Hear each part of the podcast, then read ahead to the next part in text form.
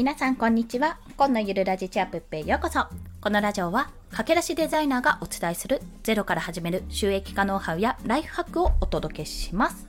はい。ということで本日のお話は悔しい感情こそ記録した方がいい3つの理由についてお話しします。悔しい感情がね、結構あったんですよ ここ最近なんですけども。まあ、コンペ落選っていうのが立て続きにあったんで、まあ、それもそうなんですけども、はい。まあそんな感情こそね、いろんな感情があると思うんです。悔しいとか、悲しいとか、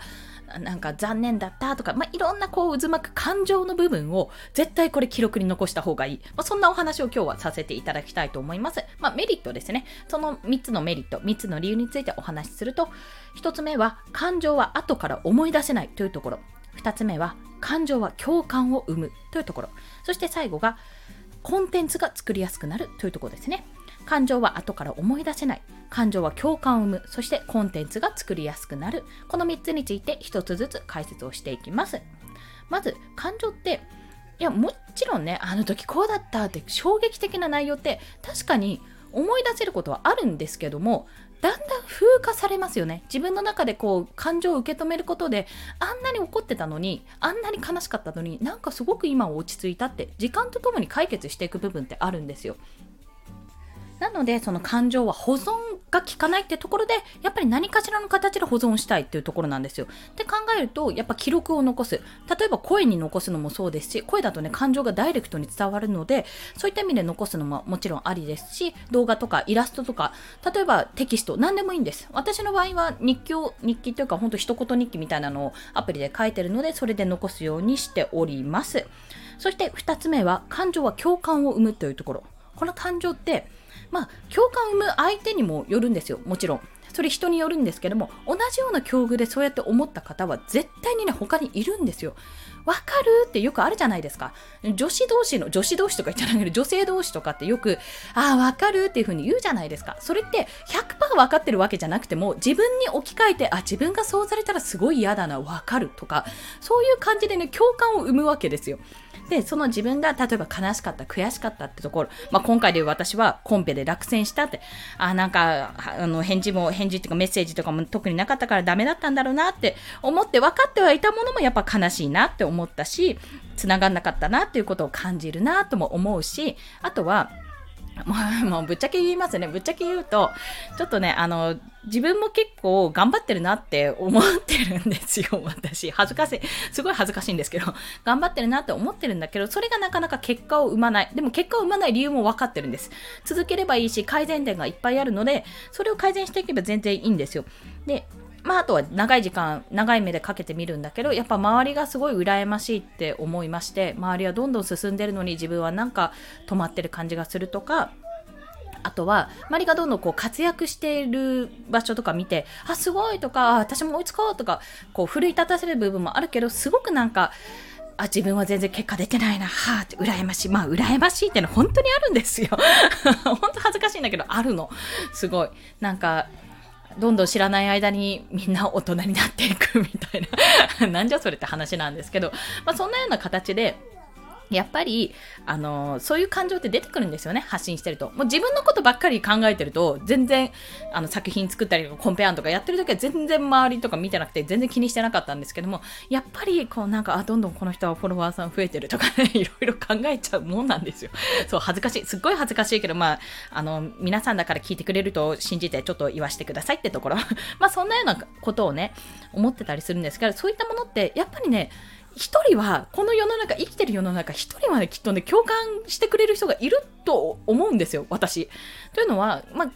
確実にこれはね、人によるかもしれないんだけど、どんなにぶっ飛んだ感情でも、どんなにぶっ飛んだ話でも、共感ってね、誰かしらはすると思うんです。だって、日本だけで1億いくらいるわけでしょ？それ以外に全世界で言ったらもう何十億も何十億何百億かぐらいの人数がいる中で誰一人私の気持ち分かってくれないなんてことはねないよ。ないよ。だって人間だものある程度みんな同じところを生きてるわけですから同じこう体をね持って生きてるわけですからある程度の共感はあるよって思うわけです、私は。ということで、そんな感情というものは共感を生むから、その誰か一人でも共感してくれる、もしかすると全然言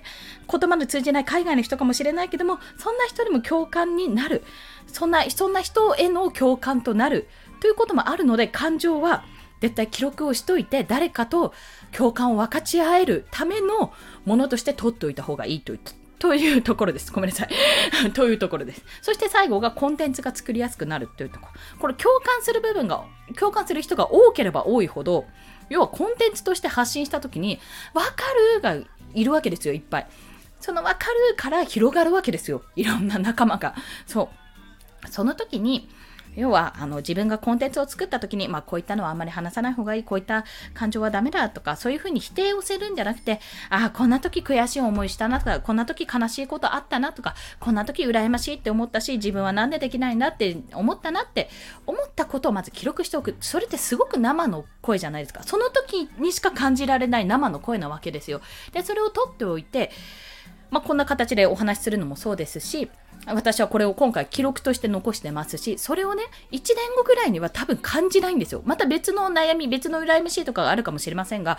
この時に感じたこの悔しさとか、この羨ましさとか、妬みとか、そねみとかは、この時にしか感じられない。で、この時のこの感情に共感してくれる人っていうのが絶対いるわけです。という時に、この記録を残しておくことで、共感ももちろん生まれるし、1年後にまたこの感情で例えばブログにするとかそういえばこんな時あったよなっていう時にうん、例えば悔しいかの、うん、なんか自分の思うように結果ができできなくて、うん、こう結果が出なくて他の人を妬んだ時に読む記事みたいなことも作れるわけですよね。コンテンツとして読む、読むというか聞く音声とかいう形でね。そういった時の誰かの支えというか、誰かの手助けでもおこがましいかな。なんか背中を押せるというか、そうだよねって、そういうのあるよね、わかるって。で私はこうやって解決したよってことが伝えられたらもうあの1年後にね1年後に自分がもっとコンテンツとしてそこがしっかり提供できるようになったらもしかするとそのコンテンツによってその1年前の自分と、まあ、今の自分ですねと同じような悩みを持った人が救われるかもしれないって思ったらすごく嬉しいことじゃないですか。そう自分の感情って自分だけのものなんですけども、これを誰かに伝えることによって、もしかすると、もしかするとね、えー、そんなことない、ブーブーっていうことも反論もあるかもしれないけど、誰かが、あ、わかる、そういった感情あってもいいんだって。あってもいいんだあじゃあこうやったらそういう感情をバネにして突き進むことができるんだっていうふうにそんなふうになれたらやっぱ嬉しいじゃないですかそうなるためにも自分の気持ちも消化したいし、誰かの背中の一押しをするためにも、コンテンツが作りやすくなるから、こういう感情は取っといた方がいいっていう、そんなお話でございました。今日はちょっと珍しく、珍しくないか、熱く語らせていただきましたが、悔しい感情こそ、記録した方がいい3つの理由について今日はお話ししました。1つ目は感情は後から思い出せないというところ。2つ目は感情は共感を生むというところ。そして最後はコンテンツが作りやすくなる、まあ、誰かの力になれるというところですね。ということで今日の合わせて聞きたいは、まあ、そんなね、あの、一応感情面では凹んでるんですけども、そんなコンペ落選をですね、もうどうせならプラスに変えてやろうっていう気持ちでいるので、そんなコンペ落選をプラスに変える方法という過去の放送回をご紹介します。いや、ただではコロナままじゃないよ、私はっていうところですね。だってもったいないし作ったもの。まあ、それをうまく活用するっていうところをお話ししてるので、もしよろしければお聞きください。